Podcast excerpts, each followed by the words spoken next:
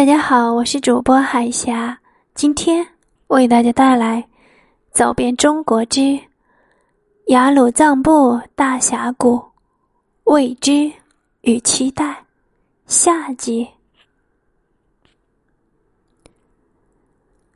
去大峡谷一定要沿雅鲁藏布江江岸前行，会看到各种形状的黑色石桥。在不宽的江面中凸显着，江水拍石之声震耳欲聋。抬头是绝壁千丈，青天一线，前方活脱脱的是巨兽利齿森森的牙床。下面到处都是会吞吃人的狭长的石溪，一些地段的路看着平实，其实。不过是落叶铺就的厚厚的腐殖层，走路的时候得百倍的小心。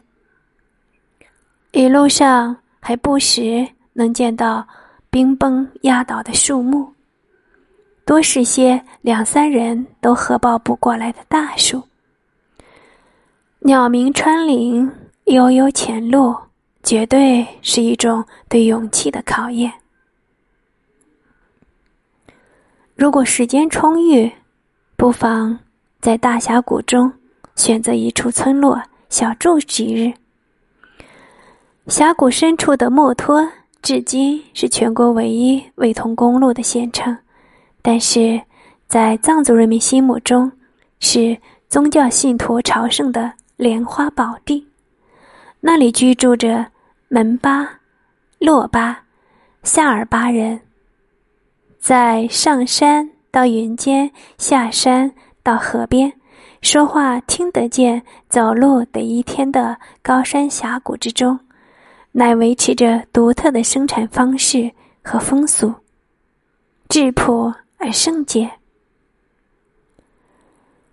卡布村山泉环绕，用竹子破开的引水槽架在空中，弯弯拐拐，向南。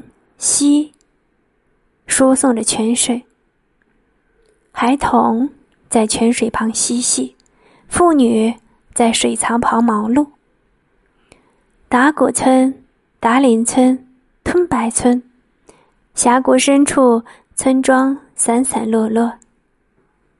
时间在那里是静止的，你不禁会感叹：先人的生活也不过如此吧。雅鲁藏布大峡谷的神秘面纱一层层的被世人揭开，如出水芙蓉般屹立在世界的东方，是大自然对人类最慷慨、最丰盈的馈赠。我们所需要做的就是保护、享受其美景，更重要的是保护其美景，不然愧对。这个世界之最的厚爱。